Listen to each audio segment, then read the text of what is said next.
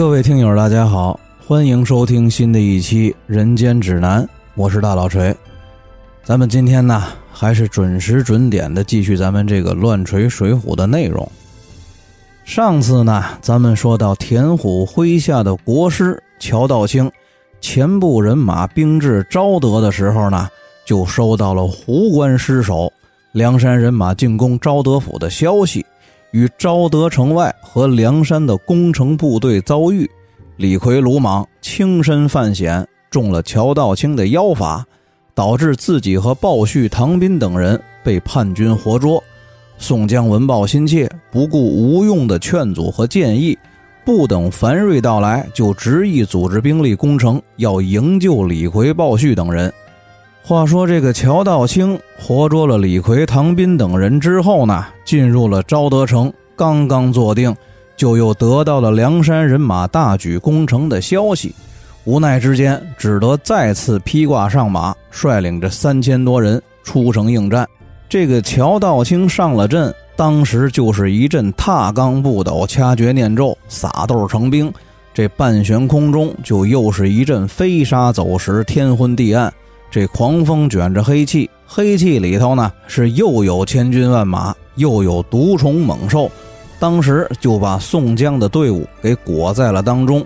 这半悬空中啊，还有二十多个拿着法器的金甲神人，背后出现了一片汪洋大海，众人呢顿时就慌了手脚。鲁智深和武松还有刘唐也被叛军活捉而去。这个宋江正在绝望之际，急得都要抹脖子了。突然之间，不知道又打哪儿出来一个头上长角、下穿黄裤子、上身光着膀子、青面獠牙、红头发、红胡子的怪物，自称啊叫尊悟己，是来救宋江的，让宋江不要惊慌。说着呢，就在地上随手抓了一把土，嘴里还念念有词儿：一二三四五，金木水火土。要想戏法变，还得抓把土。说着呢，扬手就把这把土往海里头一扔。当时是风也停了，雾也散了，这千军万马、毒蛇猛兽，还有金甲神人也都全没了，就连脚下的一片汪洋大海也变成了一片坦途。那个自称叫尊物己的怪物，告诉宋江，让宋江去魏州请人来助战，才能够渡过难关。说完之后，化成了一阵风，就消失不见了。这个宋江呢，惊魂方定，虽然说不明白是怎么回事也只得蒙登转向的收拢了人马，带队回营。回营之后呢，跟吴用谈及此事，才在吴用的嘴里得知，这个尊悟己是土神，所以说才能够克制乔道清的妖水法术。宋江听了，不由得是以手加额，大呼侥幸。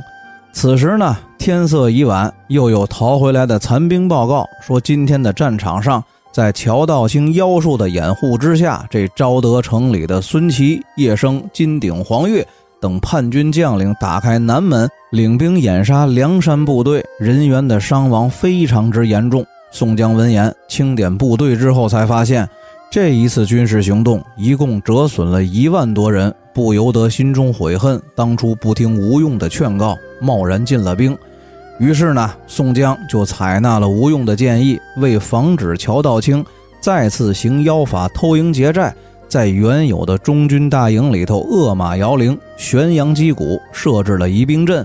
自己呢和吴用带大军后撤十里安营扎寨，等候援军。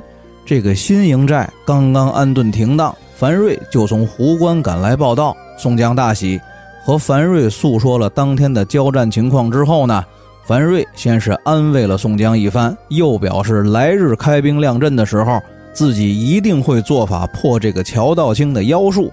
吴用为了保险起见，命令张清、王英、谢珍、谢宝领轻骑五百，星夜出发，赶往魏州接公孙胜到昭德前线破敌解救。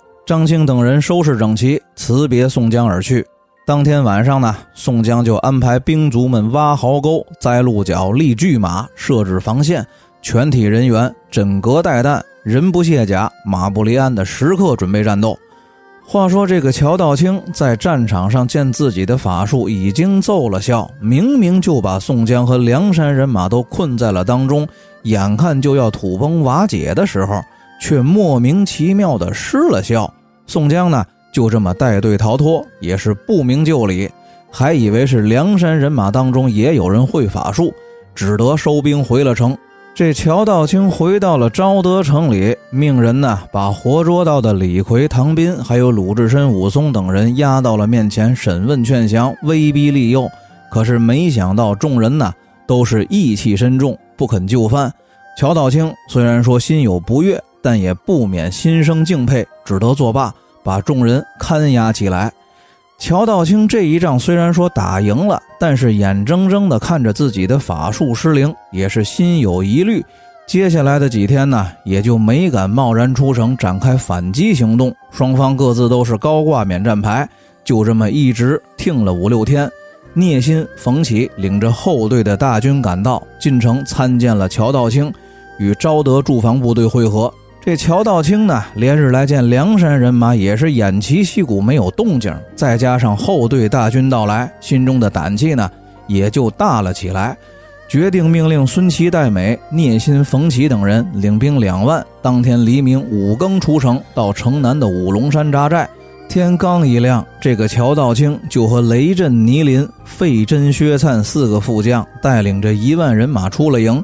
向梁山营寨杀来，要和宋江展开决战。宋江呢，在中军也得到了消息，自己就和樊瑞、单廷贵、魏定国带队出营，列阵迎战乔道清。下头的这段内容呢，咱就不细说了，也没法细说，直接呀，从前半套《水浒》里偶尔的低魔，直接变成了高魔，反正就是斗法。樊瑞和乔道清各显神通，呼风唤雨。居神将调天兵的打了一溜够，这封神演义大破诛仙阵也没有这热闹。斗到最后呢，樊瑞的法术不敌乔道清，神兵法也被乔道清给破坏，天兵天将打回了原形，变成了一堆纸片，是纷纷飘落。这乔道清见状呢，是乘胜追击，使出了三昧神水的法术，须臾之间，一团黑气就又从北方向梁山人马阵中卷来。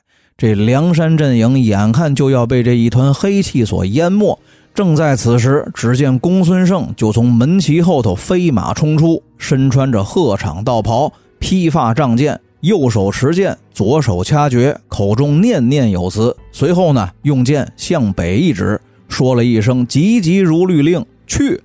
当时这半悬空中就凭空的出现了一队金甲黄袍的神兵天将，向北杀去。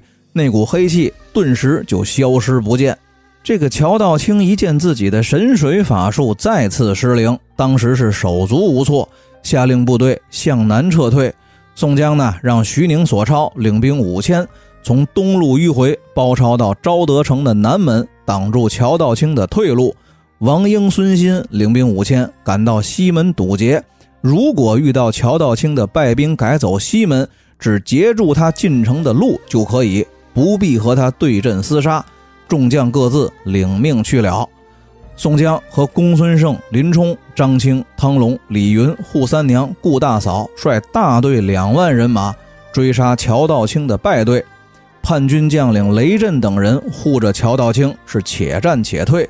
和孙琦、聂心等人会合之后呢，就向五龙山的营寨方向逃窜。刚到五龙山，就听见后队大乱。宋江、公孙胜带队杀到，乔道清无奈，只得继续和这个公孙胜斗法。两个人呢，先是各自操纵兵器，在半空中进行无人机的狗斗。乔道清败阵，然后呢，又各自召唤供在五龙山五龙庙里的五条神龙。这乔道清的黑龙和青龙也相继被公孙胜的黄龙和白龙打败。乔道清计穷，只得又召唤出红龙。这个公孙胜呢，把手中的符神往空中一抛，又化作了一只金翅大鹏雕，把这五条龙一块都打得粉碎，变回了一堆泥塑的碎块。这个乔道清正要继续发动法术攻击的时候呢，只见公孙胜运用天罡五雷正法，召唤出了一尊金甲神人。乔道清呢，把自己的咒语念了一溜十三招，也是无济于事，只得打马逃走。混战当中，倪林死在了林冲的枪下，雷震被汤龙一锤打碎了脑袋，死于马下。孙琦、聂心、费真、薛灿保护着乔道清，弃了五龙山的营寨，打算领兵撤进昭德。可是刚出五龙山，走了六七里路，迎面呢就遇见了早就守候在南门处的徐宁和索超。两军未及交锋，这昭德城里的守将戴美、翁奎领兵五千，开南门出城接应乔道清。当时两军就在昭德城的南门外，又是一场大战。戴美不敌索超，被一斧子劈死。翁奎呢，只得带队撤回。索超分兵两千，率队追杀了一阵，杀死叛军一百多人。追到南门城下，被城头守军的滚木雷石阻挡，只得作罢。咱们再说，徐宁领兵三千，在昭德城的南门阻击叛军的败队。这个乔道清虽然说是斗法失败了。但是部下的两万兵马并未损伤，徐宁以一敌二，和孙琦、聂心厮杀在一起。费真、薛灿无心恋战，领着五千兵马保护着乔道清，就往西撤退。此时，这个徐宁眼看着就要被剩余的一万多叛军队伍包围，幸亏南边的索超杀回来支援，北边宋江的大队追兵也及时赶到，这战场态势这才扭转。孙琦聂心变成了三面受敌，聂心呢被徐宁一枪刺中了左臂，翻身落马，乱军当中被人踩马踏而死。孙琦正要带队突围的时候，被张青赶上，一枪扎在了后心，落马阵亡。这一阵，梁山人马把叛军杀的是大败亏输，两万多人马死伤了大半，杀的是尸横遍野，血流成河。丢弃下了无数的金鼓旗幡、盔甲马匹，其余的人马四散奔逃。宋江、公孙胜、林冲、张青、汤龙、李云、扈三娘、顾大嫂和徐宁、索超两军会合，总共是两万五千人马。原本打算继续追击向西逃窜的乔道清部，而此时呢，已经是下午的申牌时分，梁山人马鏖战了一天，也已经是人困马乏。宋江呢，只得准备下令部队回营休整。此时，樊瑞、单廷贵、魏定国带领兵马一万，准备了火把、火炬，受吴用的派遣赶来接应。公孙胜呢，主动请命，和樊瑞、单廷贵、魏定国一起领兵继续追赶乔道清残部，让宋江带大队人马回营，并且告诉宋江，说自己在耿公处得知这个乔道清就是乔烈。曾经到二仙山罗真人处求道，因为魔心未退，所以说罗真人未曾接纳。等机缘凑巧的时候呢，让自己以德降魔，点化此人，以后能有大用。这个地方呢，正好叫做昭德府，就应了师傅罗真人以德降魔的谶语。所以说呢，自己这次必然能够降服乔道清。宋江听了大喜，这才放心带队回了昭德城外的大营。咱们呢，回过头来再说，乔道清和费真、薛灿带着五千人马向西败退，刚到昭德府西门附近的时候，就被王英和孙新的五千伏兵截击。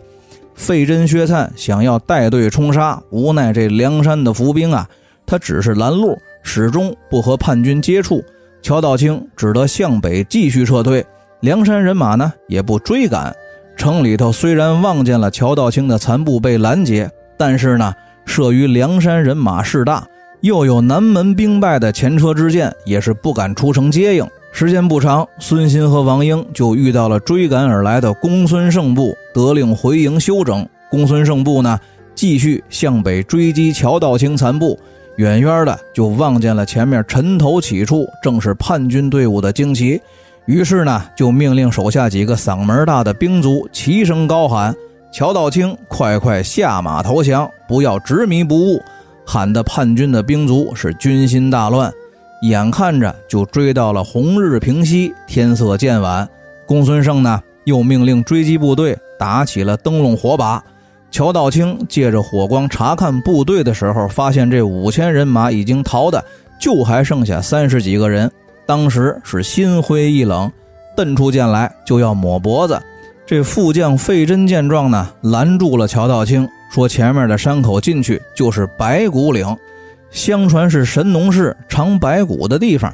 这山里头呢，有座神农庙，可以藏身。”乔道清当时也顾不得前路，带着手下几十个人，一脑袋就扎进了白骨岭。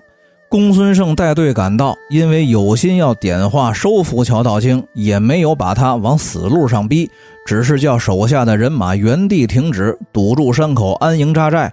时至当夜二更时分，宋江又派林冲和张青率领一万人马赶来支援公孙胜，前后两路人马共计两万，兵合一处，把这个白骨岭的山口围的是水泄不通，飞鸟难渡。话分两头，咱们再说宋江、吴用带着大队人马围困昭德城，想要展开攻城行动，但是呢，又因为李逵、鲁智深等兄弟被叛军活捉，所以说呢，又有点投鼠忌器。吴用建议宋江之前拿不下昭德城，并且失陷了李逵等几个兄弟，这都是慑于乔道清的妖法厉害。现在呢，这个乔道清被围在白骨岭，昭德守将已经失去了主张，上兵伐谋，不战而屈人之兵才是上策。不如呢，四面围城，造声势，然后再写一封恩威并施的劝降书，抄写几十份。用弓箭射进城去，用不了多长时间，城里的守将就会献城投降。宋江呢，依计而行，当天傍晚就叫军士们把劝降书绑在了去掉箭头的箭矢之上，射进了城中，让围城部队停止攻击，原地待命，等候城里的动静。一直呢，就等到了第二天的黎明时分，先是听见城里一阵大乱，之后紧接着四城门相继竖起了白旗。守城的偏将金鼎和黄月两个人聚集城中的军民，杀了副将叶生、牛耕、冷凝，把三个叛军将领的头颅高高的悬挂在城头，又从牢里头把李逵、鲁智深、武松、刘唐、鲍旭、项冲、李衮还有唐斌都用轿子抬着，大开城门，吹吹打打的送出了昭德城。这昭德城里的军民人等呢，也派了代表出城迎接梁山人马进城。宋江大喜，传令各门带队的梁山将佐统领军马依次进城出榜安民，不许伤害昭德百姓。宋江率部进城之后呢，接见并且安抚了投诚的叛军将领金鼎和黄月。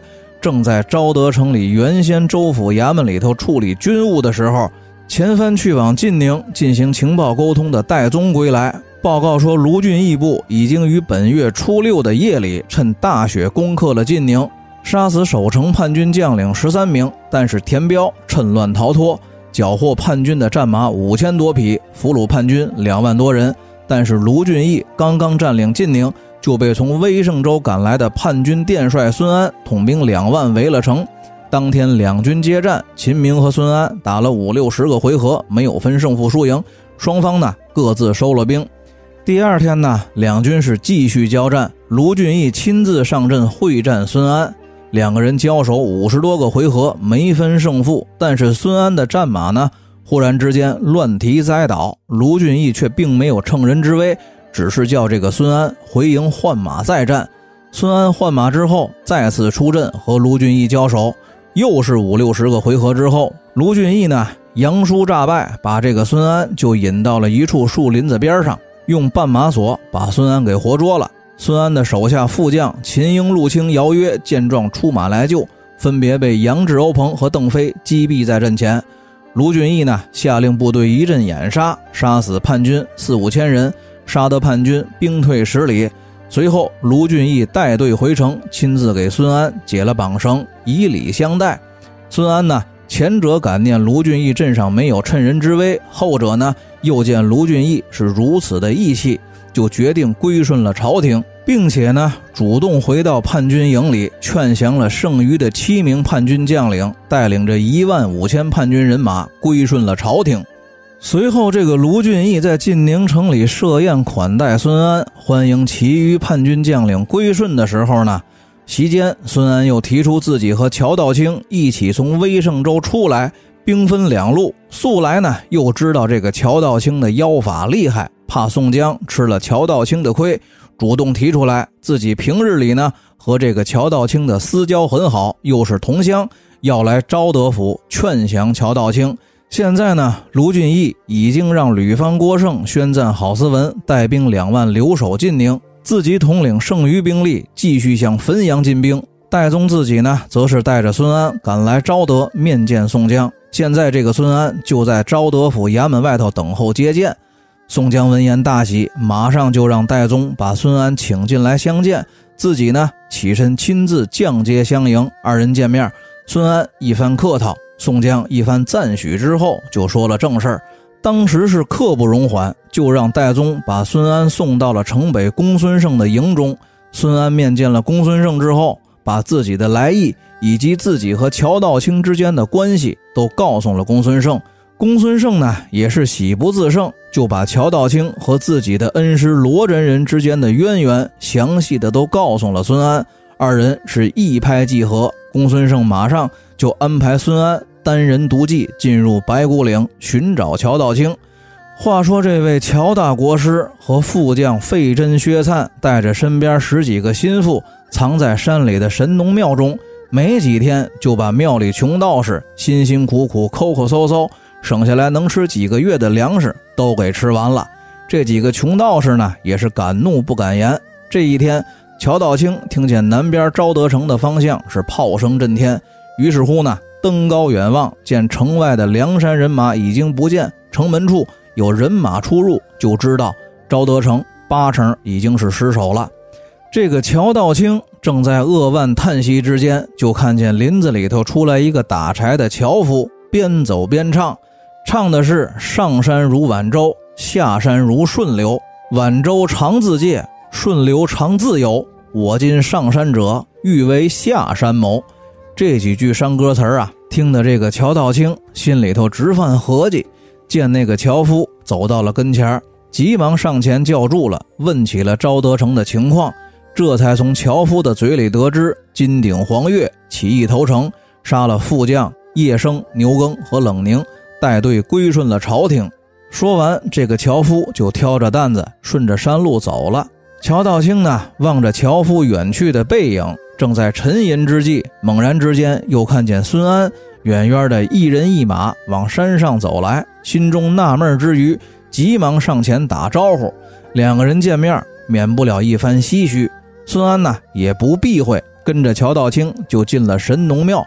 开门见山就说明了自己在晋宁归顺了朝廷的经过和自己此番的来意，并且呢，把乔道清多年以前去冀州二仙山罗真人处求道的时候，罗真人跟他说的那句谶语，跟乔道清解释清楚，告诉乔道清，外头围而不攻的人就是罗真人座下的嫡传大弟子公孙胜，是奉了师傅罗真人的法旨前来收服乔道清的。乔道清呢，此时也是福至心灵，幡然醒悟。听孙安说完了自己的经历，讲明了罗真人的谶语之后呢，当时就表示自己也愿意归顺，于是就说服了费真和薛灿，带领着二人跟着孙安一起下山，来到了公孙胜的营寨。公孙胜呢，亲自出营，以礼相待，把乔道清接进了营寨。乔道清一番跪拜请罪，公孙胜呢一番好言安慰。随后，公孙胜就命令部队拔营起寨，由孙安陪同，带领着乔道清、费真、薛灿回到了昭德城，参见了宋江。宋江呢，也是高阶远迎，以礼相待。乔道清见宋江如此的义气，这才放了心。随后，宋江就下令摆酒宴庆功。席间呢，公孙胜就给乔道清讲了一套关于克心魔、修正道的理论。把个乔道清听的是如梦方醒，心悦诚服，当着宋江还有梁山众将的面，就跪下给公孙胜磕了头，拜为了老师。宋江等人呢也是十分的高兴，纷纷给公孙胜敬酒，祝贺公孙胜又收了一名高徒。当天的酒宴是尽欢而散。第二天呢，宋江就让萧让给肃太尉修写了报捷的公文，让肃太尉奏请徽宗天子给晋宁。昭德、魏州、盖州、灵川、高平这几个州府县城派遣相应的文武官员，恢复朝廷的管理。派戴宗带好了公文书信，即刻启程。话说这个戴宗做起了神行法，余路无话，一溜火光就到了东京汴梁肃太尉的府邸，见到了肃太尉，递交了公文。肃太尉看过报捷的公文，是喜不自胜，问了戴宗前线的具体情况之后，才向戴宗说起了朝中近来的变故。原来呀，自从宋江带兵平叛出征之后，蔡京、高俅等人就一直想在徽宗皇帝面前陷害宋江，但是呢，因为有自己和一个叫陈冠的右正言官在朝中一力替宋江维持，所以说蔡京、高俅等人并未得逞。但是近日来啊，始终不见前线的报捷奏章，这几个人就又开始编扒造模的搬弄是非，又要陷害陈大人，弄得皇上现在也有点犹豫不决。现在呢，有了这份报捷的文书，不仅自己的脸上有光，皇上面子上也好看，陈大人也能免于陷害。决定次日早朝就把这份报捷的文书上表奏报徽宗天子，让戴宗放心。两个人交割了公务之后呢，苏太尉款待了戴宗一番，又安排戴宗在馆驿住下休息，等候消息。第二天一早，徽宗天子临朝。苏太尉出班，向徽宗天子奏报了河北平叛前线大捷的消息。徽宗闻报大喜，赞许这个苏太尉识人善任。